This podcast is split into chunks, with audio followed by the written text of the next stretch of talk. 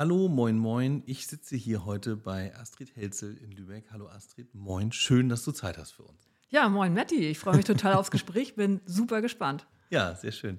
Äh, Astrid ist seit äh, ja, fast 20 Jahren in Lübeck hier äh, in personalberatenden Dingen für Energieversorger und energienahe Unternehmen oder wie soll ich sagen, irgendwie. Äh, ja, Wasserwirtschaft gehört auch dazu, so ein bisschen, ne? Ja, Wasser ist ja auch Energie irgendwie. Ne? Irgendwie schon. Genau. Klar. Ähm, genau. Äh, vielleicht kannst du einmal so kurz umreißen, was so dein, dein Alltag ausmacht. Also was ist das, was du jeden Tag so ähm, bearbeitest und tust? Und dann drehen wir nochmal eine, eine Runde sozusagen durch die, äh, durch die Ursprünge. Ja, was mache ich eigentlich den ganzen Tag? Das ist tatsächlich irgendwie schwer zu umreißen. Also ähm, das ist immer so eine Balance zwischen Pflicht und Kür. Also Pflicht ist das, womit ich Geld verdiene.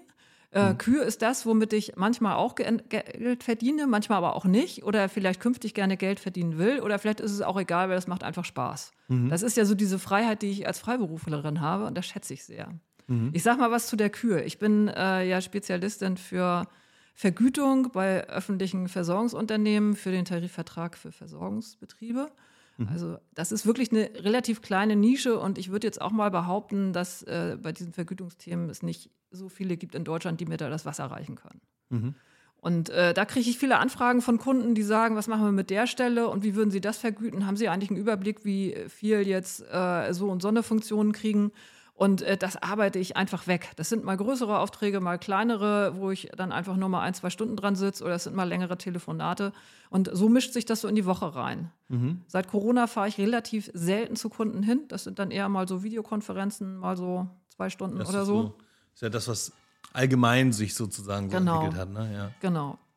Ja, also äh, das ist so, so die, ja, Pflicht klingt jetzt auch irgendwie fies, ne? Ich mag meine Kunden total gerne, das vielleicht auch einmal so zu ähm, äh, am Anfang, denn ich habe ja mal anders angefangen. Ich habe mal in der Verwaltung angefangen und bin dann in die Versorgungs, äh, in diesen Versorgungsbereich reingekommen über, über Wasserversorgungsbetriebe und habe gemerkt, oh, das ist viel netter. Mhm. Ich mag die Leute viel lieber. Ich finde das schöner, mit denen zu arbeiten. Und ich kann jetzt einfach sagen, dass ich weit überwiegend mit Menschen zu tun habe, die angenehm sind und äh, die mir eine gute Arbeitsatmosphäre oder eine gute Arbeitsumgebung schaffen. Ja. Und das finde ich schon ziemlich cool. Okay. Also als, als Beraterin in dem Zusammenhang, jetzt habe ich ja gerade gehört, also wenn, wenn Stellen neu geschaffen werden, mhm. dann ist unklar, wie man sie vergüten muss mhm. oder sollte oder wie auch immer. Es gibt wahrscheinlich sowieso Grauzonen ohne Ende in, dem, in der Einschätzung des Ganzen irgendwie. Und wenn man da aber jetzt sich gar keine Idee kommen lassen kann, sozusagen, dann ruft man bei dir an und sagt, Astrid, ich brauche jetzt mal ein, wie heißt die, TF heißen die Dinger, glaube ich, ne? Ähm, ja, ich, ich, ich, ich brauche brauch mal, brauch mal einen Rat zu einer Stellenbewertung. Mhm. Und dann bewertest du. Dann mache ich das, genau. Ja. Dann brauche ich natürlich auch noch Informationen, das ist klar. Und dann äh, ist das auch nicht nur so, ah, das macht er, dann ist das genau das, sondern das hängt natürlich immer auch so von diesem ganzen Umfeld ab. Mhm. Also sprich, um das jetzt wirklich gut machen zu können, muss ich schon ein bisschen verstehen, was macht eigentlich dieses Unternehmen? Mhm ähm, was macht eigentlich dieser Mensch, um, um dessen Aufgaben das geht und mhm. äh, was ist eigentlich das Umfeld. Ja. Und wenn man sowas über sehr lange Zeit macht, dann kennt man natürlich auch dieses ganze Umfeld. Ja, okay. Und das ist wahnsinnig spannend. Und, und wie bist du da hingekommen? Also warst ja wahrscheinlich nicht äh, direkt vom ersten Tag nach der Schule freiberuflich in dem Bereich. Also hast ja auch gerade gesagt, du warst in der Verwaltung. Wie, wie ist, bist du so in das Berufsleben gestartet? Ja, ähm, also so als ganz äh, unschlüssiger Teenager, äh, so mit dem Abi, was machen jetzt eigentlich? Und irgendwie bin ich dann in der Verwaltung gelandet. Also hier in der Hansestadt Lübeck, in der Stadtverwaltung im gehobenen mhm. Dienst. Das waren so drei Jahre duales Studium. Das mhm. gab es damals schon in den 90ern. Duales mhm. Studium in der Verwaltung, ganz modern. Äh, war auch eigentlich nicht so schlecht. Ähm, ich saß dann ähm, nach diesen drei Jahren mit 22 gleich im Sozialamt, also so richtig an der Front. Ähm, bin dann von da ins Personalamt gewechselt. Also mhm. das ist dann ja schon der erste Step eigentlich in Richtung dessen, was ich jetzt mache. War da Personalreferentin, äh, Personalsachbearbeiterin. Also habe so Personal rekrutiert ja. und Personal betreut, das, was eben so in den Ämtern hier so äh, arbeitete. Mhm. Und äh, die letzten drei Jahre war ich interne Organisationsberaterin. Also ich habe im Grunde das gemacht, was auch externe ähm, Managementberater machen, nur halt von einer internen Stelle aus. Und dazu gehörte damals auch die Stellenbewertung nach dem damaligen Tarifvertrag BAT, den gibt es jetzt nicht mehr. Ja. Ähm, So, also das sind so mal so diese Wurzeln gewesen. Ähm, ich hatte nie das Gefühl, dass ich mir unbedingt Beamtin sein muss und ich habe dann irgendwann auch gemerkt, ich muss hier weg. Und äh, das war dann eben dieser Schritt äh, raus aus der Verwaltung und in die Beratung. Ich habe eine Weile nachgedacht, was, was kannst du denn eigentlich jetzt mit diesem Abschluss und mit der Erfahrung, äh, die du hast, äh, da eigentlich machen? Und das war mhm. im Grunde ein Seitenwechsel äh, rüber in eine Unternehmensberatung nach Hamburg, die Verwaltung berät. Das okay, war also so der erste bist, Schritt. Okay, das war, du hast irgendwie für dich äh, entschieden, dass du in, in der Stadtverwaltung Lübeck sozusagen jetzt nicht mehr so die Perspektive hast, die dich glücklich macht und mhm. dann bist du in die, in die Beratung tatsächlich gegangen. Genau. Und also aus, aus der Beratung dann in die Selbstständigkeit, das war dann der, der Weg?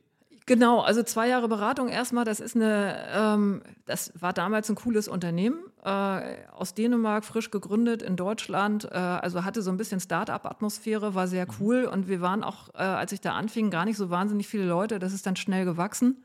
Äh, und äh, was daran einfach äh, total klasse war, es war eben anfangs relativ klein und man hat alles gemacht. Also ich habe da alles gelernt, was man als Beraterin braucht. Mhm. Also von der Akquise über alles zu verwalten und abarbeiten und dokumentieren, also alles.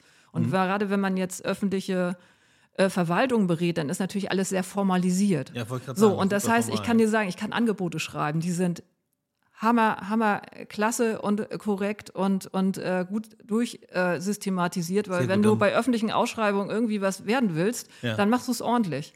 Und äh, wenn ich jetzt natürlich irgendwie bei Mittelständlern, die das gar nicht so brauchen, solche Angebote abgebe, das war bei mir so von Anfang an so, ich bin immer kontaktiert worden. Hm. Einfach weil das schon mal einfach saß. Ja, alles klar. So. Sehr gut. Ja, das ist cool. Dann kann ich ja noch was von dir lernen. Dann äh, werden wir im Anschluss an dieses Gespräch, werden wir dann nochmal die kleine Angebotsfibel äh, rausholen und dann kannst du mir beibringen, wie das funktioniert. Genau, ja. ich war da in, in, dieser Beratung, bin da zwei Jahre gewesen. Danach äh, habe ich gemerkt, mir fehlt einfach Handwerkszeug und äh, habe dann ein Studium gemacht an der Uni Hamburg, Master in Human Resource Management. Mhm mit einem kleinen Umweg vorher, aber das führt jetzt, glaube ich, zu weit. Und mhm. äh, ich habe während des Studiums schon mich selbstständig gemacht und bin mhm. dann zufällig über jemanden vom Sport bei Wasserversorgungsbetrieben in Niedersachsen gelandet. Mhm. Die wollten ähm, Qualitätsmanagement einführen und hatten, würde ich mal sagen, das Thema eigentlich ein bisschen unterschätzt. Ja. So nach dem Motto, eigentlich solltest der Azubi machen, Astrid, du hast doch noch Zeit. Du suchst doch noch einen Job neben dem Studium, kannst das nicht machen. Mhm. Also es ist eigentlich wirklich ein komplexes Thema und es war meine Chance, mich da reinzuarbeiten. Und äh, durch, dieses, äh, durch dieses Thema bin ich dann einfach in diese Branche aber reingekommen. Das war so dieser Schritt rüber und habe gemerkt, so, oh, das ist irgendwie auch nett mit denen. Ich sollte jetzt mal irgendwie gucken, dass ich vielleicht meinen Kundenkreis von der Verwaltung weg mehr so in Richtung Versorgungsunternehmen Energie und Wasser. Genau. Ja, alles klar. Und ähm, jetzt hast du gerade diese Einschätzung von diesen äh, Stellen, sind das ja dann, ne? Mhm. Also Stelle geschaffen, die mhm. muss man jetzt irgendwie mhm. tariflich einordnen mhm. und so. Das ist so der eine Teil. Ja. Hast du auch was mit der Akquisition immer noch zu tun von Personal oder ist das mhm. eher sekundär? Nee, das mache ich gar nicht. Und ja. äh, das aus dem Grund, äh, weil ich, äh, wenn ich jetzt in Unternehmen bin und zum Beispiel jetzt für Vergütung oder manchmal auch für organisatorische Fragen da Interviews, Gespräche und so weiter führe, dann erfasse ich relativ schnell, wer irgendwo vielleicht schlecht eingesetzt, unzufrieden, wechselwillig ist. Und wenn ich dann, äh, da könnte ich natürlich toll aufdocken und Personalakquise machen, aber dann wüsste nachher auch jeder, äh, ach, kaum war Frau Helzel da, äh, ist mein Regulierungsmanager weg. Also ich glaube, das wäre sehr, sehr kurzfristig ziemlich schädlich für mein Geschäftsmodell. also ich mache das gar nicht. Ich werde ab und zu angeschrieben, auch oh, können Sie nicht und Sie haben doch gute Kontakte und dann sage ich immer, nee, überhaupt nicht äh, kommt einfach gar nicht in Frage, weil äh, das einfach konträr läuft äh, zu dem, was ich sonst an Vertrauensverhältnis brauche. Mhm, mhm, okay. Aber wenn du, wenn du feststellst, dass Leute nicht glücklich sind in den Positionen, in denen sie gerade arbeiten, äh, wie, wie gibt es da dann irgendwie eine Reaktion oder so? Also gehst du dann zu den Personalverantwortlichen und sagst, die kannst du lieber auf die neue Stelle setzen und dann lieber jemanden suchen für die, für die die wir gerade jetzt irgendwie besprochen haben oder so? Naja, also dazu müsste man ja gefragt werden. Und äh, hm. also das, das Grundproblem, was mir dann irgendwann klar wurde, oder, oder ich, ich fange noch mal weiter vorne an. Hm. Ähm, ich habe ja ein Studium, einen Studienabschluss gemacht in Human Resource Management. Das heißt, ich habe dieses ganze Personalwirtschaftliche richtig auf Universitätsniveau äh, studiert. So. Mhm. Und äh, wenn man dann einfach irgendwie nur Stellen bewertet, ist das eher unbefriedigend. Ja. Also, das ist vielleicht so, wie wenn man jetzt äh, Ingenieurwesen studiert und dann nur Straßen pflastert oder so. Vielleicht in der Art, mhm. könnte ich mir das vorstellen. Also, das ist eher ein bisschen, bisschen äh, langweilig. Äh, mir ist irgendwann aufgefallen, dass viele ähm, Fälle, wo es um Stellenbewertung ging, dann, das sind dann Personen, die sagen so, oh, ich muss mehr Geld kriegen und dann ruft äh, ein Vorgesetzter an, irgendwie kaufmännische Leitung oder Personalleitung und sagt so, oh, ich habe hier Probleme mit, mit Herrn Müller, Meier, Schulze und, und der gibt hier gar keine Ruhe und können Sie da nicht nochmal irgendwie unterstützen? So, und dann führe ich mit dem Gespräch und dann merke ich so, ja, äh, das Geld ist eigentlich nicht das Problem, sondern äh, der kriegt keine Anerkennung, die Aufgaben sind entgrenzt mhm. ähm, und äh, vielleicht auch nicht besonders äh, gut irgendwie äh, organisiert in seinem Bereich. So, mhm. das heißt, der, die ganzen Rahmenbedingungen der Arbeit, die er da leistet, die stimmen nicht und Anerkennung gibt es dafür auch nicht. Und weil er intern schon alles versucht hat, das zu ändern ähm, und das nicht geklappt hat, sagt er, dann will ich wenigstens mehr Geld haben. Das sind dann die Schmerzensgeldsituationen. Das kann ich, genau. Das ja. kann ich total verstehen. Aber wenn ich dann sage, okay, der muss jetzt noch mal mehr Geld haben, dann löst das das Problem natürlich überhaupt nicht. Ja, es verschiebt dann nur ein kleines bisschen oder macht eine Weile, sorgt es für Ruhe und dann ja. ploppt es irgendwann wieder. Ja, genau. Ja. ja. Ähm, und wenn du sagst, so das reine Bewerten von der Stelle ist jetzt nicht das, was sozusagen dann mhm. äh, deinen Alltag glücklich macht, äh, was, was, sind dann so ähm, Projekte oder, mhm. oder Aufgaben, äh, die du kriegst, wo du sagst, das ist was, da geht dir das Herz auf, da hast du richtig Bock und da guckst du nicht auf die Zeit, sondern da rockst du das, das Thema durch. Also vielleicht, äh, womit das dann anfing, das, es war eben so ein Fall tatsächlich mal, äh, der mir eben noch ziemlich so gut präsent ist. Mhm. Ähm, und wo ich auch durchgestiegen bin, damit zu sagen, so, lass uns mal einfach die Organisation angucken, lass uns mal sein Arbeitsumfeld angucken und mal sehen, dass das befriedigender wird. Mhm. Also, ähm, das ging um so ein internes Gebäudemanagement. Die haben halt sich um alles irgendwie kaputte Türen, Stühle hinstellen und so weiter gekümmert, was irgendwie da an den Gebäuden dieses Stadtwerks irgendwie mal kaputt war oder zu mhm. organisieren war. So. Ähm, also das sind Sachen, die äh, Menschen, die ein Haus haben, üblicherweise selbst machen. Mal mhm. schnell irgendwas zusammenzimmern und so. Sprich, dafür gibt es nicht besonders viel Anerkennung. Ja. Ähm, nun habe ich früher ja mal Qualitätsmanagement begleitet und kenne insofern dieses Umfeld und die Anforderungen gut. Und wir haben da ein Problem. Und das ist, ähm, wenn jetzt im Wasserwerk das Geländer wackelt mhm.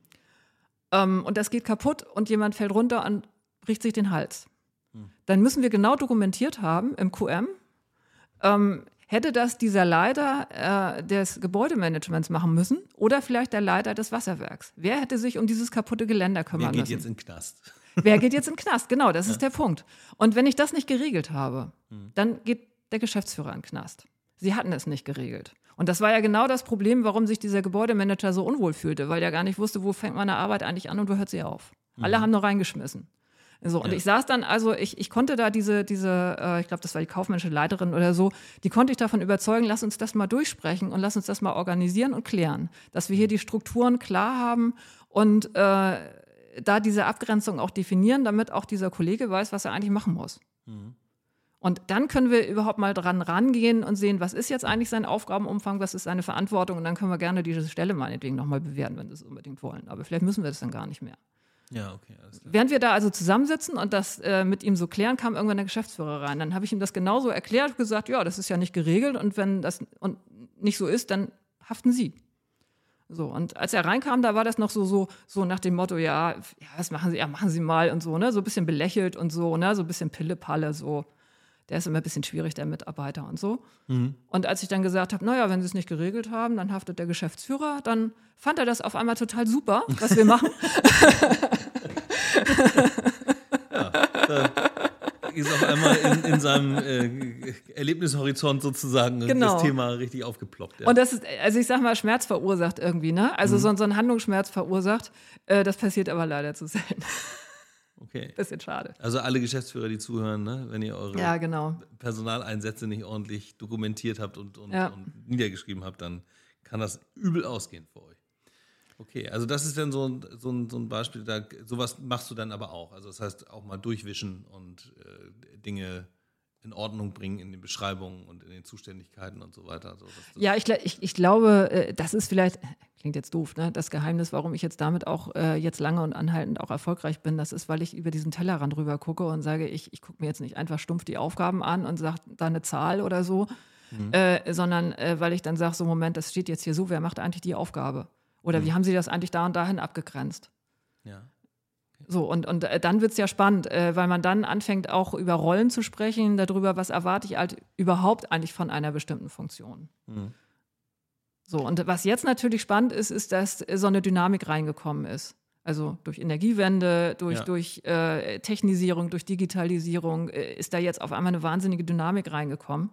Ja. Und äh, das ist etwas, was ich wahnsinnig spannend finde. So diese, diese Frage, ähm, wie gehen wir denn jetzt eigentlich auch mit der Frage, auch mit der Frage Vergütung um, wenn wir immer darüber sprechen, wie schwierig ist etwas fachlich oder wie verantwortungsvoll ist eine Aufgabe. Mhm. Wie gehen wir eigentlich da damit um, wenn wir jetzt auf einmal ganz viele komplexe Prozesse haben, die eigentlich in Teams gemeinsam erarbeitet und diskutiert werden und wo man nur zusammen eine Lösung finden kann, wo man gar nicht mehr sagen kann, der ist verantwortlich.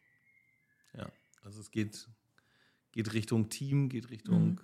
Andere Arbeitsweisen wahrscheinlich und das muss man da irgendwie muss man dem Rechnung tragen. Ne? Äh, ist denn so ein Tarifvertrag überhaupt in der Lage, das abzubilden? Also wie heißt der jetzt? Er hieß der heißt Tarifvertrag Versorgung oder Tarifvertrag für Versorgungsbetriebe. Und ja. äh, aus meiner Sicht ist der tatsächlich äh, geeignet. Ja, ich würde das schon sagen, weil äh, da steht zur Vergütung fast nichts drin. Ja. Und äh, das ist ich ein dachte, das ist das Wesentliche eines Tarifvertrags. Aber da siehst du mal. Ja, gut, also, also das ist ein Markttarifvertrag und das ist ja das Coole. Das ist eben nicht dieser öffentliche Diensttarifvertrag, äh, äh, nach dem die Verwaltungen arbeiten, sondern das ist ein deutlich äh, abgespeckter Mhm. Und der gibt einem einen Rahmen, der, finde ich, ganz griffig ist. Und darüber hinaus gibt er ganz viel Spielraum. Ja. Und äh, wenn man willens und in der Lage ist, diesen Spielraum zu nutzen, dann kann man damit gut arbeiten. Mhm. Wenn man jetzt allerdings sagt, oh Gott, oh Gott, was machen wir denn jetzt bloß damit? Und äh, wir müssen doch irgendwie äh, hier Sachen, wie heißt das immer, rechtssicher regeln. Mhm. Ja, also, also ich gehe noch mal so einen Schritt zurück. Also auch, auch äh, Stadtwerke und auch, auch Wasserversorgungsverbände, die haben ja eine Herkunft und diese Herkunft ist öffentlicher Dienst. Mhm. Und äh, wir haben da jetzt noch Personal an der Spitze, in Aufsichtsräten, äh, in kaufmännischen Abteilungen, überall. Äh, die haben zu Zeiten dort angefangen, als das noch so richtig öffentlicher Dienst war, so wie wir beide, als wir noch so Berufsanfänger waren, ne? Ja. wie wir das mal erlebt haben. Ne? Man kommt zum Stadtwerk und stellt einen Antrag, dass man Energie kriegt. Mhm. Ne? So war das ja mal. Super und, und, top-down alles. Und die Menschen genau. sind ja noch da. Ja, stimmt. Nicht nur, aber die sind auch noch da. Und ähm, ja. Die müssen halt damit irgendwie äh, mit ihrer Historie und mit den frischen Herausforderungen dann irgendwie ja. umgehen. Ne? Und die sagen dann, oh Gott, oh Gott, ich habe gar keine Orientierung, was mache ich denn jetzt? Ja, okay, ja gut, dann kann man ja Astrid anrufen. Jetzt, jetzt wissen wir es ja. Genau, und, und Astrid sagt dann so, seien Sie froh, Sie haben ganz viel Spielraum. Und die sind dann gar nicht froh. Ich kann das immer gar nicht verstehen, aber ich habe das mittlerweile gelernt, dass es viele Menschen gibt, die brauchen irgendwie Orientierung und es gibt viele Menschen, äh, die brauchen Spielraum. Mhm. Und äh, dann geht es am Ende ja auch darum, das Personal so einzusetzen, wie es passt. Also die Leute, die Orientierung brauchen, denen Aufgaben zu geben, wo sie Orientierung haben und denen, die Spielraum brauchen, Aufgaben zu geben, die Spielraum haben. Jetzt, äh, jetzt ist es ja so, haben, du hast das ja gerade schon äh, gesagt, dass die ganzen Wänden, die da so ins Haus mhm. stehen, Energie und mhm. Wärme und so, äh, die erfordern wahnsinnig viel neues Denken, weil die Aufgaben halt so groß sind, wie sie noch nie waren.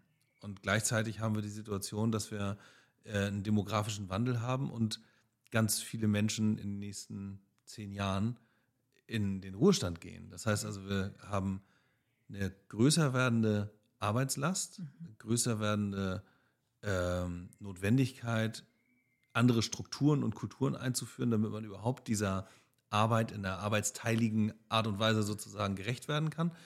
Und naja, und gleichzeitig schwindet die Quantität der Leute. Merkst du da irgendwie was in den, in den Stellen, die du zu bewerten hast oder die jetzt ausgeschrieben werden oder die da aktuell vielleicht auch noch mit altem Personal, wollte ich gerade sagen, irgendwie besetzt werden, dass die, dass das, dass, dass du, siehst du da sozusagen diese, diese Aufgabenkomplexität ähm, Kannst du dich da wiederfinden irgendwie in diesen Themen? Ja, also was, was man definitiv wiederfindet, ist, dass äh, eigentlich so ziemlich alle Unternehmen, äh, in die man reinguckt, unglaublich viele Projekte gleichzeitig stemmen gerade. Mhm. Also das heißt Veränderungsprojekte, was äh, Strukturen angeht, Prozesse angeht, aber auch äh, äh, Produkte angeht. Also mhm. in jede, in jede Richtung. So, und äh, dann gibt es natürlich ganz unterschiedliche Auffassungen darüber, was ein guter Digitalisierungsgrad ist. Mhm. Das ist immer sehr subjektiv und, und äh, auch sicherlich, äh, sag ich mal, altersabhängig. Mhm. Ne? Ob man das jetzt an dem misst, was äh, vor 20 Jahren üblich war oder dem, was heute üblich ist oder an dem Nachbarunternehmen. So. Also das finde ich auch ganz spannend. Es gibt wahnsinnig unterschiedliche Stände einfach, wie gut jetzt Prozesse durchdigitalisiert sind. Mhm. Ja. Ähm, und das hängt natürlich immer an, immer an Personen. Ja. Also, ähm, ja, was, was, was fällt noch auf? Ähm, diese, diese Dynamik ist einfach heftig. Und ähm, das ging, ging, ja schon los, als der Energiemarkt liberalisiert wurde, so Anfang der 2000er. Mhm. Und äh, was ich irgendwann später erfahren habe, ist, es war mir gar nicht klar, dass diese, diese äh, Datenaustauschprozesse, die wir in der Energiewirtschaft haben, das sind die ersten richtigen Arbeitsprozesse oder ist ein Teil erster richtiger Arbeitsprozesse, die es nie analog gab. Denn äh, was wir, unsere mhm. Altersgruppe ja gemacht haben, ist, als ich anfing im Sozialamt, da hatte ich einen großen äh, Schrank mit Vordrucken. Ja, und dann habe ich ja. mir immer den Vordruck gezogen, den ich brauchte, mit, mit diesem äh, Kohlepapier und Durchschlagpapier und so weiter und habe das bearbeitet. Mhm. Und das heißt, wir haben Arbeitsprozesse, die, die digitalisieren wir. Das heißt ja, dass wir die mal analog hatten. Ja. Und äh, wir haben aber jetzt einen Teil Arbeitsprozesse dabei, die waren nie analog und und äh, die sind für, für die älteren Arbeit Altersgruppen sowieso schon mal per se unheimlich schwer zu verstehen. Und dazu kommt, dass man jetzt eben äh, in diese Digitalisierungslogik noch ganz viele alte Prozesse reinbringen muss, die man eigentlich völlig neu denken muss. Ja, du kannst nicht einfach nur einen Prozess nehmen, ihn genauso digital abbilden, genau. ohne ihn zu hinterfragen. Hast du Na, dann kommt hinterher ein PDF raus, das ja. drucke ich dann wieder aus und hefte es ab. Ja. Das macht, ist ja nicht die Lösung. Ja, Torben sagt immer, also mein Kollege sagt immer, wenn du ein äh, schlechten analogen Prozess digitalisierst, hast du halt nachher einen scheiß digitalen Prozess. ja, genau. Äh, also, ja, okay. also diese, dieses ja. Ändern, ja. Wir haben ähm, da durchaus äh, die Problematik, dass sich Leute irgendwie anpassen müssen. So, mhm. hm? Also Herausforderung bedeutet ja gerade, ich will nicht, dass es sich despektierlich anhört, aber wir haben bei Versorgungsunternehmen tendenziell Unternehmen, die eine gewisse Krisensicherheit vermitteln, auch eine gewisse Stabilität und Struktur vermitteln. Und die ziehen natürlich und haben in den letzten Jahrzehnten natürlich Menschen auch angezogen, die sich dort eher wiederfinden. So in dieser Struktur. Also eher so ein bisschen behördlich. So. Naja, Alles das hat okay. Man natürlich selbst in der Hand, ne? Ja, ne, genau. Also die, die Leute sind da hingegangen, mhm. weil sie das erwartet haben. Und jetzt sind wir, jetzt, jetzt stecken wir in, in so einer Klimakatastrophe, müssen hier alles irgendwie vom Kopf auf die Füße stellen. Nee, andersrum. Äh, und, äh, und gleichzeitig digitalisieren wir noch. Mhm. Das heißt, die Herausforderung wird für viele Menschen, glaube ich, auch eine Überforderung gerade. Ähm, stellst du da so äh, Hilferufe fest oder irgendwas, wo du gerade vorhin hast du gesagt, die da, da, kommt jemand und sagt, ich will mehr Geld, weil er alles andere schon ausprobiert hat. So. Wie, wie schätzt du da die Unternehmen ein, die du betreust? Wie agil sind die und können die das abfedern? Können die da jetzt irgendwie perspektivisch diesen Überforderungen äh, gerecht werden und da ihre Strukturen ändern, dass es besser wird? Naja, man sagt ja immer so schön hier in Norddeutschland, der Fisch stinkt vom Kopf. Mhm. Und äh, das ist schon etwas, was ich, wenn ich jetzt mal so, so ganz äh, grob so über meinen Kundenkreis oder das, was ich so an Kundenkontakten habe, so rüber gucke, mhm. was ich immer beobachten kann. Ähm, und das, der Kopf ist nicht zwingend nur die Geschäftsführung, sondern auch die Geschäftsführung wird ja von jemandem eingesetzt. Mhm. Nämlich, ja. ne, also von, von einem äh, von einem Vorstand, von einem Aufsichtsrat, der irgendwie städtisch ist oft. Und auch da mhm. gibt es Erwartungen und auch da gibt es eine Alterszusammensetzung mit einem Hintergrund, der irgendwie beschaffen ist und der innovativ oder auch nicht innovativ sein kann. So, und da geht das ganze Elend ja schon los. Und, und ich, ich denke manchmal so, jede Stadt hat dann ja auch die Stadtwerke-Geschäftsführung, die sie verdient, weil die hat sie ja selber ausgewählt. Mhm. Und äh, ob die jetzt innovativ ist oder, oder weltoffen und, und flexibel oder ob sie das nicht ist und das auch vielleicht weitergibt oder auch nicht weitergibt, das ist ja etwas, was man auch äh, von Aufsichtsräten aus steuern kann, wenn man das möchte. Aber wenn man natürlich da auch Menschen drin hat, äh, die alle irgendwie schon am Rande des Rentenalters ist, was nicht zwingend bedeuten muss, dass man nicht mehr beweglich ist, aber die auch eigentlich nicht mehr unbedingt so von ihrem Arbeits- und technischen Verständnis mehr so State of the Art sind, äh, dann kann man jetzt auch nicht unbedingt äh, erwarten, dass da jetzt jemand von oben weg ein Unternehmen rockt. Mhm. So, und äh, was ich beobachte, ist einfach äh, in dem Moment, wo man vielleicht schon ein bisschen loslässt, also wo jetzt ähm, Aufsichtsgremien äh, Geschäftsführungen machen lassen, dass da meistens die Entwicklungen schon besser sind. Also da, wo man äh, eine sehr, sehr, sehr enge Führung hat, wo sehr viel vorgegeben ist, wo eine Geschäftsführung sehr wenig Spielraum hat, äh, da passiert meistens einfach so in Sachen Innovation noch deutlich weniger, als wenn man das laufen lässt. Mhm. Und die, wenn du jetzt ein Aufsichtsgremium ansprichst, äh, ja, ich habe gerade vor meinem geistigen Auge sind das alles alte Männer. so, so ein bisschen das faltig. und glaube so, ich, so der Durchschnitt. Ja, und so, und so, ein bisschen, so ein bisschen kontrollfreakig äh, äh, unter Umständen auch unterwegs. Ähm, du hattest im Vorgespräch irgendwann gesagt, gute Human Resources, also eine, eine gute Personalabteilung verhindert Fluktuation, sorgt für Stabilität mhm. und so. Ähm, dann gehört ja im Grunde genommen dieses Personalverständnis oder das Verständnis, das auch eine gute Personalabteilung hat, eigentlich auch schon ganz nach oben in, in, so, ein, mhm. in so, ein, Aufsichtsgremium rein. Ne? Kennst du Aufsichtsgremien, wo Menschen drin sind, die Personalverantwortung hatten, haben und äh, damit umgehen können? Oder, oder da geschult sind? Ja, mich. Ja? Werkausschuss der Entsorgungsbetriebe, aber das, ja, okay. aber das ist ein anderes Thema. Ähm, ich glaube, dass das Thema Personalmanagement ist generell etwas, was ähm, noch ein bisschen unterbelichtet ist. Und äh, das ist nicht nur in der Versorgungswirtschaft so, sondern äh, soweit ich das mitbekomme, generell so in der Wirtschaft. Das, das kostet eben Geld. Ja, ja, also wir haben ja Produkte, da kann ich jetzt ausrechnen, wie viel Kostendeckung erwirtschafte ich mit einem Produkt. Ja. Wenn ich jetzt in Human Resources oder in, in, Personalmanagement, wenn ich da Geld reinstecke, zum Beispiel in, in Arbeitgeberbranding oder in, sag ich mal, einfach gute Prozesse in, in, in der äh, Personalauswahl, mhm. ähm, dann habe ich diesen, diesen Return of Invest, den kann ich nicht so direkt ausrechnen. Das ist ein bisschen indirekt, da kann man auch teilweise eher mit Wahrscheinlichkeiten rechnen. Äh, man kann das alles machen, aber es ist, es ist nicht so, dass sich das sofort äh, aufdrängt, äh, dass man sieht, das haben wir investiert und das kriegen wir raus. So, da hat man auch sehr lange Phasen. Also wenn ich jetzt ein äh, Personalentwicklungskonzept aufstelle oder ein Führungskräfteentwicklungskonzept und äh, über Jahre äh, diese Kräfte begleite, damit sie besser werden und vielleicht dann insgesamt auch das Management im Unternehmen besser wird, mhm. äh, dann ist das ja etwas, das äh, kann ich ja nicht direkt sagen, das hat das jetzt gebracht, das hat es gekostet, das hat es gebracht. Und es ist ein Prozess, der sich über Jahre hinzieht. Das heißt, es dauert viel, viel zu lange, mhm. äh, als dass da jetzt jemand sagt, jo, das machen wir, das scheint jetzt irgendwie zufriedenstellend zu sein. Mhm. So, und, und in der Folge, oder ich weiß es nicht, ob es die Folge ist, äh, was ich beobachte, ist, dass gerade im Mittelstand unheimlich viele Unternehmen im Personalmanagement völlig unterausgestattet sind. Und dann kann ich gar nicht erwarten, dass ich ein richtig äh, gutes äh, Recruitment mache oder dass ich äh, eine richtig gute Personalentwicklung aufstelle oder dass ich mich vielleicht schon in den 2010er Jahren äh, auf diese wahnsinnige äh, Fluktuation äh, der Boomer-Generation vorbereite, weil das Thema ist ja jetzt nicht plötzlich. Ne? Also das wissen wir ja eigentlich schon seit 15 Jahren. Ja. seit 15 Jahren oder seit 20 Jahren gibt es Forschung dazu, was man jetzt machen müsste. Und äh, seit 15 Jahren wird das zumindest äh, von den meisten, die ich kenne, weitgehend ignoriert beziehungsweise damit abgehandelt. Müssten wir mal machen, haben wir aber jetzt keine Zeit für. Hm.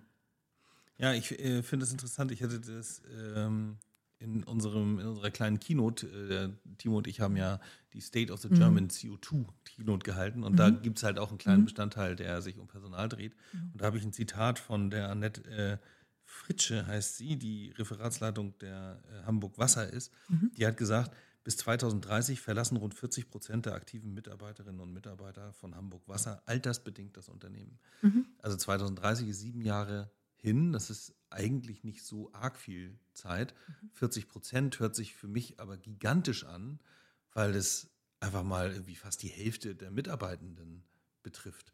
Und ähm, sind so eine Unternehmen dann irgendwie einfach verloren? Wie sollen die das schaffen? Also wie sollen die schaffen, äh, ihre, ihre äh, Prozesse digitalisieren, weil man damit natürlich irgendwie was ausgleichen kann, gleichzeitig neues Personal gewinnen und äh, den Übergang irgendwie auf die Beine stellen, dass ist ja sieben Jahre ein Fingerschnipp für die Herausforderung. Mhm. Wie siehst du das? Siehst du manchmal auch Panik in den Blicken der Personalverantwortlichen in diesen Unternehmen? Ähm, nein, Mhm. Ähm, weil diejenigen, die Panik hätten, die sind ja schon dabei. Die gibt es ja auch. Ja. ja also äh, von denen höre ich dann eher so, hm, ich habe letztens mit dem und dem Personaler aus dem und dem Unternehmen gesprochen, an seiner Stelle hätte ich Panik. Sowas höre ich eher. Ah, okay. Also, und die, die Panik haben sollten, genau. die, die, die, schlafen den Schlaf des Gerechten. Sozusagen. Ja, das, äh, so, so könnte man das äh, vielleicht sagen. Ich weiß es nicht genau. Ne? Also hm. ich, ich stecke da jetzt manchmal auch nicht so drin, äh, was man sich dann da so vormacht. Aber ich glaube, inzwischen ist es doch so weit, dass es, das Thema bei allen angekommen ist, dass wir jetzt eher so in der Umsetzungsphase sind. Hm. Also die natürlich nicht überall klappen wird. Also ich kann mir auch vorstellen, dass es darüber dass es auch nochmal eine Motivation sein wird, mehr zu kooperieren, mehr zusammenzuschließen, äh, vielleicht auch doch nochmal hier und da mehr zu fusionieren. Mhm. Ich beobachte das bei einigen Unternehmen, dass die sich auch gegenseitig aushelfen. Also wenn die jetzt, äh, was weiß ich, ähm, nur ein Regulierungsmanager, jede zwei Stadtwerke relativ dicht beieinander räumlich, haben jeder einen Regulierungsmanager und wenn der in Urlaub ist, dann vertreten die sich halt gegenseitig. Okay. Eigentlich sind sie Konkurrenten, aber wir haben ja, ja immer diese regionale Vernetzung immer noch bei den Versorgern bei den Versorgern. Mhm. Und das funktioniert teilweise. Und das ist ja dann auch eine Win-Win-Situation im Grunde. Ja, ja okay. Also ich finde ja sowieso, die sollten äh, diesen, diesen, wettbewerblichen Gedanken gar nicht unbedingt haben. Also insofern passt ja so eine Kooperation dann auch sehr, sehr gut äh, in ein erwachsenes Bild sozusagen. Ne? Ich würde das gar nicht zwingend sagen. Also das, das ist so eine, so eine, ja, ja, wir wollen gerne alle zusammenarbeiten, wir wollen ja alle das Gleiche und zusammen erreicht man mehr. Ne? Und deshalb wollen wir nicht konkurrieren. Äh, ich finde das mit der Konkurrenz schon gut, weil ich auch merke, dass es äh, Unternehmen gibt, sowohl bei Stadtwerken als auch wirklich in der reinen Wasserversorgung, auch wenn das äh, wirklich so ein Monopolbereich ist. Aber es gibt einfach Unternehmen, die sind wahnsinnig gut geführt. Mhm. Und äh, wenn sich jetzt eine Gemeinde entscheidet, wir geben diese Aufgabe woanders hin, dann werden sie es an so ein Unternehmen geben und das ist dann tendenziell für diese Aufgabe auch gut. Mhm. Und es gibt welche, die machen das nicht gut. Die schlafen den Schlaf der Gerechten. Mhm. Also ich erinnere mich noch gut an ein Gespräch, was ich mal mit einem Geschäftsführer ges äh, geführt habe. Da ging es auch um die Bewertung einer Stelle, nämlich des äh, IT-Administrators äh, in dem Betrieb so, wo ich auch sagte, naja, alles, was sich bei Ihnen verändert, das muss der auch irgendwie digital abbilden und äh, die Organisationsstrukturen, die Prozesse und so weiter. Und dann sagte er so, ja, bei uns verändert sich doch nichts. Ah, okay. Und dann dachte ich, ja, okay, interessant. Ein Stadtwerk, bei dem sich jetzt gerade nichts verändert, finde ich mutig. Ja, ja, das ist so. Ja. So, und äh, da denke ich dann schon, na gut, vielleicht gibt es euch dann irgendwann auch nicht mehr. Ja. Und das macht dann auch nichts, finde ich. Ja, es wird wahrscheinlich an der einen oder anderen Stelle Unternehmen geben, die aus äh, auch unter den Regionalversorgern sozusagen dann in Zukunft nicht mehr so existieren, wie sie heute noch existieren. Ja. Genau, aber die Leistungen gehen dann über vielleicht in ein anderes regionales Stadtwerk oder in ein Regionalwerk, äh, was mhm. vielleicht besser aufgestellt ist. Und das ist dann ja am Ende ähm, für die Weiterentwicklung kann das nur gut sein. Mhm.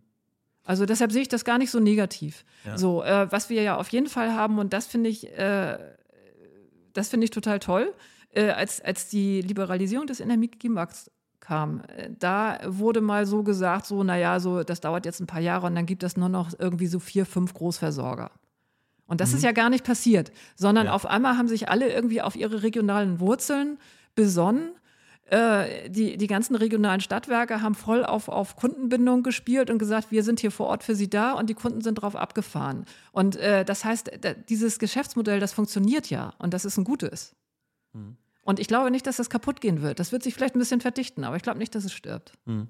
Ja, die andere Seite, mit der man da drauf gucken könnte, ist natürlich irgendwie, haben ganz viele Verbraucher aufgrund der doch dann nicht sich so stark entwickelnden Strompreise auch äh, jahrzehntelang tief und fest geschlafen, in der Grundversorgung verharrt und äh, den Stadtwerken und mhm. Regionalwerken hervorragende Margen beschert durch eine nicht besonders, äh, sag mal, äh, sparaffine äh, Haltung. So.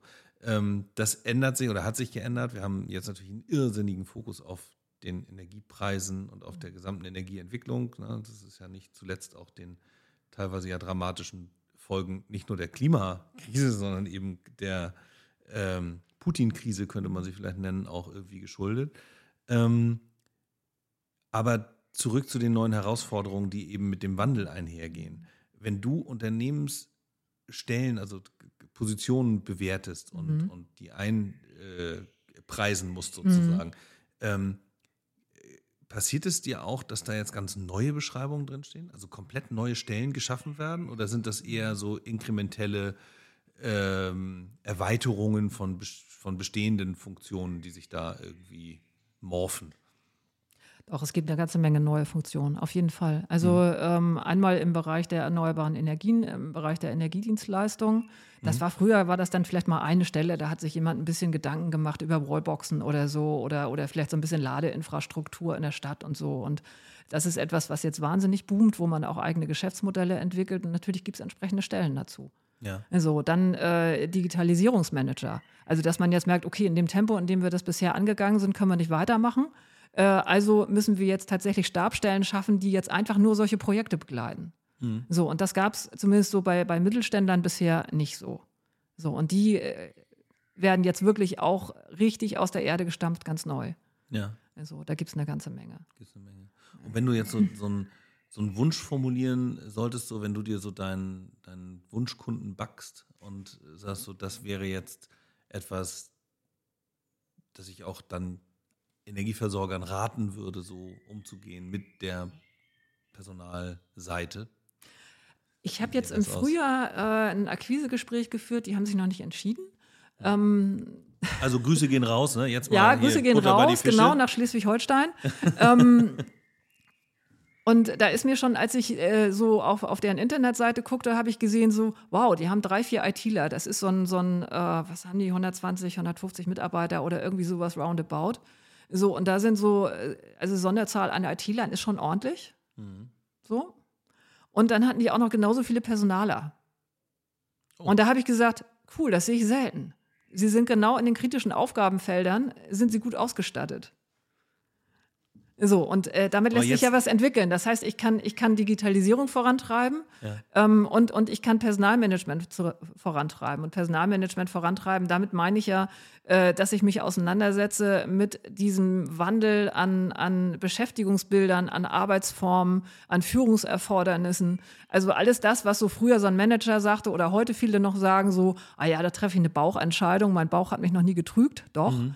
Ähm, das zu professionalisieren und in Hände von Menschen zu geben, die das gelernt haben und die das können. Mhm. Und äh, mit solchen arbeite ich am liebsten zusammen, weil ich bin zwar Beraterin, aber ich merke eben auch da, wo, wo äh, intern überhaupt kein Know-how ist, äh, da macht auch Beratung keinen Spaß. Da fängst du ja immer bei Adam und Eva an und hast wahrscheinlich die ganze Zeit Gegenwind. So stelle ich mir das jedenfalls vor. Oder ich ja. bewerte eben eine Stelle und dann äh, kriegen die ein Gutachten und dann legen die das ab und dann sind die fertig damit. Und das ist für mich ein ziemlich unspannender Auftrag. Mhm. Also der spannendere Auftrag ist eigentlich eher, wenn die auf mich zukommen und sagen, passen Sie mal auf, wir haben hier das Problem, wir müssen jetzt hier diesen Messstellenbetrieb so ausstatten, dass der den Smart Meter Rollout bewältigen kann. Wie machen wir das jetzt eigentlich? Mhm. Wie strukturieren wir die Aufgaben? Welche Rollen brauchen wir eigentlich? Wie verteilen wir das auf das Personal, was wir hier haben? Und das sind die und die und die und die. So, und das ist spannend, das macht Spaß. Okay, also das ist ja schon, das, was du jetzt gerade als mhm. Aufgabe da beschrieben hast, mhm. das ist ja schon ein ziemlich dickes Brett. Ne? Also wenn du jetzt so sagst. Nee, eigentlich nicht, wenn man das strukturiert angeht. Ja? Und wenn man dann natürlich auch noch, und das ist ja das Ding, wenn man mit Menschen auf der anderen Seite zu tun hat, die kompetent sind, mhm. die wissen, was sie da eigentlich, äh, also was die Herausforderungen sind mhm. und die flexibel im Denken sind. Also um auch zusammen zu überlegen, zusammen zu gestalten. Und äh, nicht irgendwie fest zu sein, ich will das genau so und so und so und jetzt pressen sie das mal irgendwie rein. Hm. Dann macht es wirklich richtig Spaß. Ja, cool. Also es gibt ja, ähm, also mir sind jetzt in dem Gespräch so zwei Begriffe oder zwei Beschreibungen so äh, im Kopf rumgegangen. Das eine war so die Analogie zwischen Zinseszins und, und äh, Rendite, so. Also dass äh, der Mensch ja kaum in der Lage ist, Zinseszinseffekte irgendwie so intuitiv zu erfassen, mhm. ne, weil sich das irgendwie mhm. tierisch exponentiell irgendwie mhm. aufbauen kann. Mhm. Äh, gleichzeitig aber äh, in der Durchökonomisierung äh, viele Menschen in der Kurzfristigkeit einfach sofort Gewinne, sofort mhm. Ergebnisse sehen wollen. Das war das, was mhm. du anfangs gesagt hast, dass man auch mal länger etwas pflegen und umbauen und, und, und verändern kann und, und machen muss, damit man irgendwann eine, eine andere Art von Rendite kriegt irgendwie. Ähm, das war das eine Bild, äh, wo ich jetzt sagen würde, da, müssen, da muss sich sozusagen eine kaufmännische Leitung, das Betriebswirtschaftliche in dem Unternehmen halt so, vielleicht mal einen Tick zurücknehmen und sagen, okay, wir können, wir können da irgendwie andere Kennzahlen müssen wir mal entwickeln mhm. und nicht nur Euro und Cent. Äh, und die, das andere Bild war, äh, dass es dann auch so, wir, wir können jetzt alle irgendwie fröhlich äh, im, im Reigen äh, des Wohlfühlens irgendwie unsere Namen tanzen und äh, dafür sorgen, dass wir gemeinsam ein tolles Feeling. Also das ist ja auch so eine Sache, die, mhm.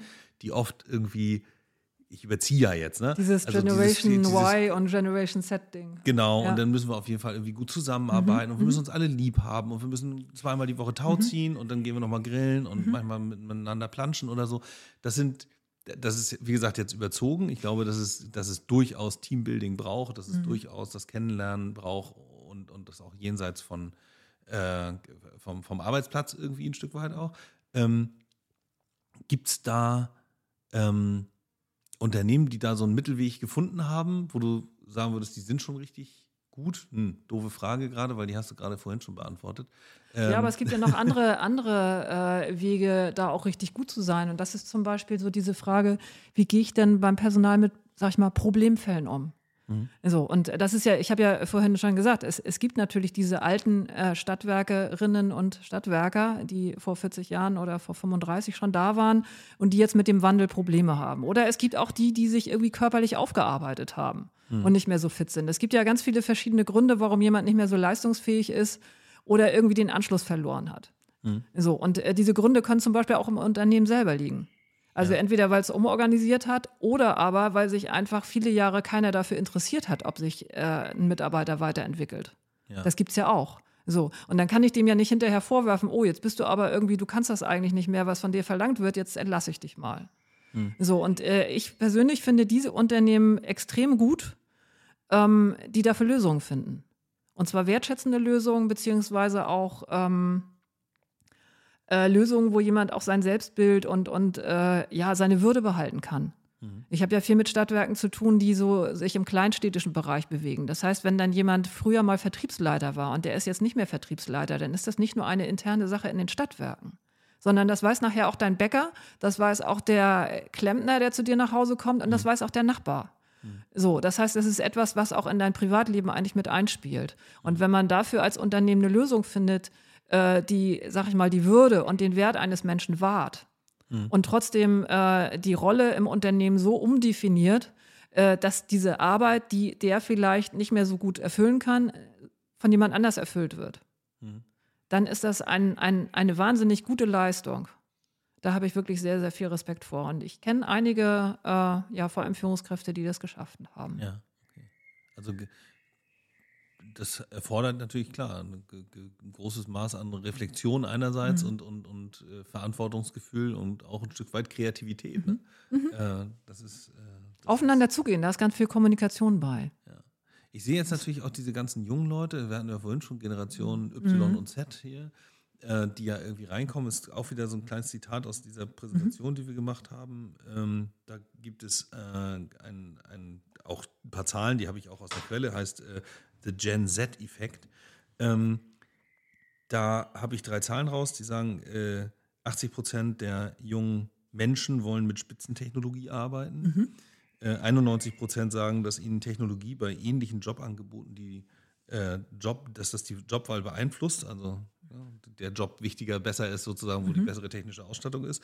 Und 80 Prozent glauben, dass die Technologie und Automatisierung eine gerechtere Arbeitsumgebung schafft. Ähm, das ist jetzt ja sehr technisch. Ne? Mhm. Also das sind jetzt mhm. eigentlich nur, das hat nur was mit im Grunde genommen ja, Digitalisierung, smarten Geräten, keine Ahnung, KI und so zu tun.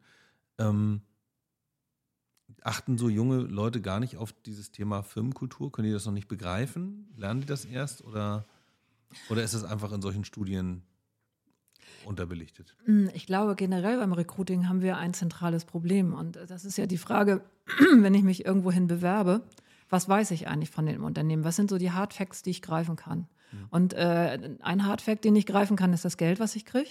Ja. Und äh, ein anderer Hardfact, den ich greifen kann, das ist schon tatsächlich für Fortgeschrittene, das ist die Ausstattung, mit der ich nachher arbeiten werde, mhm. die mir das Unternehmen vorzeigen kann. So, eine Firmenkultur kann ich nicht greifen. Und, und äh, wir leben ja jetzt in so einer Zeit, wo, wo ganz viel Kulturentwicklung zumindest auf dem Papier betrieben wird. Aber ob das nur auf dem Papier betrieben wird und ich mir jetzt einfach einen guten Marketingmenschen eingekauft habe, der ein tolles Filmchen gedreht hat, und dann mhm. habe ich für mich vielleicht mit zwei Leuten zusammengesetzt und irgendwie ein Wertegerüst aufgestellt, da steht jetzt auf der Homepage, aber intern kennt das gar keiner.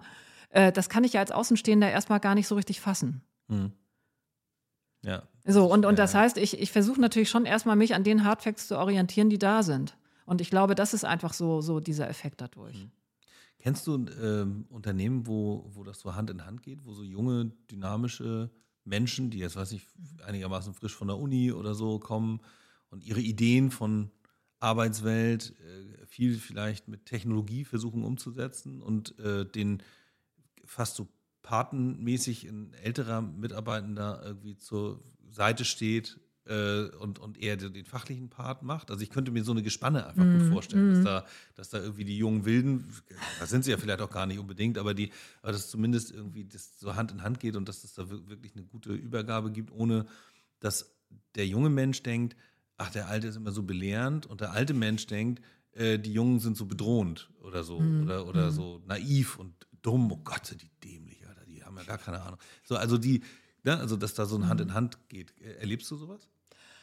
Also das ist teilweise, ist, ist, das etwas, was schon gezielt gefördert wird. Also übrigens auch, auch im, ähm, im handwerklichen Bereich. Also mhm. wenn wir jetzt so, wir, wir haben ja auch einen Technikfortschritt äh, beim Rohrnetzbau zum Beispiel. Da wird ja auch jetzt teilweise mit anderen Geräten gearbeitet oder es wird digitaler gearbeitet oder ich habe zumindest das äh, ganze Kartenwerk, um dann die Leitung zu finden, habe ich irgendwie digital auf dem Tablet und muss da ganz viel eintragen. Ne? Habe nicht mehr irgendwelche mhm. Zettelwirtschaft. So, und äh, das höre ich sehr, sehr häufig, dass da sowieso in Zweierteams gearbeitet wird. Und das ist dann meistens ein jüngerer und ein älterer. Und das ist natürlich eine super Kombi, weil der eine mit der Technik sich leicht tut und der andere weiß, wo was ist, weil er da einfach seit 30 Jahren arbeitet. Mhm. Ja. So, ähm, das ist natürlich immer so eine Glückssache, auch ob man das ganz genau so umsetzen kann, weil viele Berufsbilder sind ja so speziell, äh, da hast du gar nicht so viele. Also selbst bei so einem 200-Mann-Betrieb hast du vielleicht in einem bestimmten Berufsfeld, da hast du nur zwei Leute oder drei. Ja. Ja, fertig ist die Abteilung. ja. ja. oder ja. zumindest eben wie ein, ein ganz spezielles äh, Gebiet, was ich abdecken muss. Und das heißt, das muss dann natürlich auch funktionieren. Ja. Was erwartest du, was so in, in den nächsten, ja, wir haben jetzt im Grunde genommen bis 2030, ja, das ist so, das ist für mich so ein, so ein Jahr, ja, wie soll ich das sagen? Irgendwie ist das so eine Art Meilenstein-Jahr. Ne? Also es sind nur noch sieben Jahre, es ist super greifbar dicht dran und es ist äh, für viele Gemeinden und, äh, und auch viel, viele Unternehmen, die haben sich die 2030 aufgeschrieben und gesagt, da werden wir klimaneutral. Ob man das denn auch schaffen kann, ist, steht auf einem anderen Blatt. Das, ich finde, es ist für mich persönlich immer so ein, so ein Zeichen von ambitioniertem Denken auch. Also ich ja. nehme mir da auch ein ambitioniertes Ziel, selbst ja. wenn ich es äh, reiße, heißt das noch lange nicht, dass ich dann äh, schlecht dastehe. Ne? Vielleicht stehe ich schon viel besser da als die, die alle sagen, na, 2045 reicht auch. Ähm, aber hast du vielleicht irgendwie in deiner Glaskugel so ein oder eine Idee, was da die nächsten großen Herausforderungen sein können und werden und ähm, äh, auf was man sich da einrichten sollte als Unternehmen in Sachen Personal und so? Naja gut, also äh, die, die große Herausforderung ist natürlich überhaupt erstmal Personal zu kriegen. Mhm. So, das richtige Personal zu kriegen und das dann auch bezahlen zu können. So, weil der Markt im Moment ziemlich verrückt spielt. Also seit so die Wärmewende jetzt aufgerufen ist, äh, gehen so die, die äh, Gehälter, die in einigen Berufsgruppen gefordert werden, wirklich durch die Decke. Hm. Und das ist, glaube ich, jetzt nicht nur Gerede, weil, weil dieses, dieses äh, Denken, ähm, wir reden jetzt das Gehalt von irgendeiner Funktionsgruppe hoch und dann kriege ich vielleicht als Führungskraft auch mehr Geld. Das Problem, das gab es immer schon. Mhm. So, also dass da auch ein bisschen strategisch gepokert wird, um für sich selber vielleicht auch mehr rauszuholen. Aber jetzt ist es, äh, glaube ich, schon so, äh, dass es auf dem Arbeitsmarkt extrem schwierig wird. Und äh, wenn wir jetzt natürlich nochmal äh, die Demografie nehmen mit den Boomern, die in den nächsten zehn Jahren massiv gehen, in den nächsten zehn bis 15, mhm. Äh, dann wird das natürlich verschärft. Und das wird nur teilweise, schätze ich mal, durch Digitalisierung, auch durch die KI aufgefangen. Mhm. So, also was ich mit großer Sorge sehe, ist, dass anhaltend ähm, die Nachfrage nach handwerklichen Berufen zurückgeht. Mhm. Und ähm, wir können ganz viel digitalisieren, wir können vielleicht auch ganz viel mit KI lösen, aber die Leitung, die legt uns die KI nicht unten rein. Ja. Ja, also selbst wenn ich da vielleicht auch noch irgendwie äh, mehr Technik habe, die äh, selber gräbt und die vielleicht mir was zuschüttet oder verschlötet oder so, äh, da werde ich immer noch äh, Fachkräfte brauchen, die dieses Handwerk verstehen. Ja, ohne und äh, da ist leider sehr, sehr lange und nachhaltig ähm, also auch von öffentlichen Stellen viel zu wenig ähm, ja, Werbung für gemacht worden. Es ist viel zu sehr auf ähm, Studienabsolventen, auf, auf Studieren gesetzt worden, wenig auf Handwerk, sodass jetzt äh, inzwischen ja eigentlich äh, immer so die Ansicht besteht, naja, als Handwerker kann ich nichts werden, das, das hat ein schlechtes Image, dreckig machen will sich auch keiner mehr so richtig. Und mhm. dann hat man diese ganzen äh, erstmal Abiturienten oder Studienabgänger, wo man schon eigentlich während des Studiums merkt, du hast ja eigentlich gar nichts zu suchen, du bist ja eigentlich auch nicht glücklich. Du studierst jetzt hier dieses BWL, was dich nicht froh macht, weil du meinst, dass du damit irgendwie mehr wirst, aber als Tischler wärst du froher geworden. Mhm. So, und aber diese, diese Handwerkerinnen und die Handwerker, die fehlen uns nachher. Ja. Dann, also was wir ja auch noch haben, neben äh, diesen ganzen anderen Baustellen, äh, wir haben ja auch noch einen Sanierungsstau im Leitungsbau. Ja, also genauso wie wir das bei den Straßen haben und bei den Brücken, genauso sieht das zum Beispiel auch äh, bei den Abwasserleitungen aus oder bei den Wasserleitungen. Und die müssen wir auch noch schick machen. Und da haben wir noch keine Innovation, sondern die haben wir einfach nur ausgetauscht, sodass sie noch funktionieren. Mhm. Also, schon also es geht ja noch viel weiter. Oder wenn wir jetzt äh, nicht nur Energiewende nehmen, sondern, sondern zum Beispiel auch ähm, äh, Klimafolgeschäden. So, äh, da müssen wir jetzt äh, die ganze Wasserinfrastruktur aufbauen, Wasser anders nutzen, mehr Auffangbecken. Das muss alles gebaut werden. Und das sind handwerkliche Tätigkeiten. Hm. Und die werden gebraucht. Und, und ich sehe das im Moment noch nicht, dass wir die alle kriegen. Und das kann ein ganz, ganz großes Problem werden. Hm. Dann haben wir nachher ganz, ganz viele Controller und wir haben ganz, ganz viele Planer, aber wir haben niemanden, der es unter die Erde bringt. Ja, es ist lustig, ne? Das ist ganz oft das, ist das, das Image ähm, eines Berufs äh, das einen dazu bringt, das zu machen. Oder zumindest habe ich den Eindruck, ich habe jetzt mhm. auch keine Empirie dazu irgendwie, aber irgendwie habe ich immer so den Eindruck, wenn äh, ein paar Jahrzehnte ein paar Arzt- oder Anwaltsserien mhm. besonders äh, hoch im Kurs standen, dann gibt es danach irgendwie sehr viele äh, mhm. Medizin- oder Jurastudenten und Studentinnen. Ähm, ja, da, da, haben wir als Gesellschaft mhm. eine Aufgabe, äh, die Wertschätzung diesen Berufsgruppen entgegen irgendwie mhm. ähm, wachsen zu lassen. Ne? Ja. Also ich sage auch zu meinen Kindern zum Beispiel, äh, ihr müsst was Handwerkliches lernen. Gut, wann haben Kinder schon mal auf ihre Eltern gehört? Aber äh, also wenn ich, wenn ich äh, jünger wäre, wäre ich wahrscheinlich auch nicht, äh, würde ich wahrscheinlich auch nicht in den betriebswirtschaftlichen Part reingehen nochmal, sondern das auch anders machen. Aber äh, ist ein anderes Thema. Die ähm, das sind so die Dinge, die, die, die einem Sorgen machen können. Ne? Also klar, wir haben weniger Menschen, ich glaube, man kann eine Menge machen, auch mit, mit einer guten äh, Politik in, in, Richtung Zuwanderung. Ich glaube, die brauchen mhm. wir auch ganz mhm. äh, dringend und so. Und das ist mhm. viel zu äh, stark belastetes Thema, was ja. sich äh, ganz blöde Gruppen irgendwie zu eigen machen, da ja. Äh, drauf rumzuholzen. Ähm, was, was macht die Hoffnung? Also so die, die andere Seite ja, also mit dem Gehen der Boomer, also es klingt jetzt echt ein bisschen zynisch, aber es kommt ja auch viel junges Personal nach. Die kommen ja. Es sind jetzt vielleicht gar nicht so irrsinnig viele, aber es kommen ja immer mehr Jüngere nach und, und ich merke das immer mehr, wenn ich mit jüngeren Führungskräften zu tun habe. Mhm. Das macht Spaß. Mhm. Da sind ganz viele motiviert für das, äh, was sie tun sollen. Die haben Ideen, die haben eine ganz andere Umgangsform als, sag ich mal, so diese also auch Führungskräfte in meiner Altersgruppe oder älter, also die Führungskräfte, mit denen ich so beruflich sozialisiert wurde. Mhm. Und äh, also ich bin ja auch mit Grund in die Selbstständigkeit gegangen. Also ja. ich habe selber in der Vergangenheit unter Vorgesetzten meistens gelitten. Ja. So, und äh, insofern ist es natürlich immer eine bewusste Entscheidung von mir gewesen, auch selbstständig arbeiten zu wollen. Und äh, ich sehe jetzt einen kulturellen Wandel der jüngeren Führungskräfte. Und äh, das macht wirklich sehr, sehr viel Spaß, mit denen zusammenzuarbeiten. Und das gibt mir auch Hoffnung, dass sich nachhaltig auch was in der Zusammenarbeit ändern wird.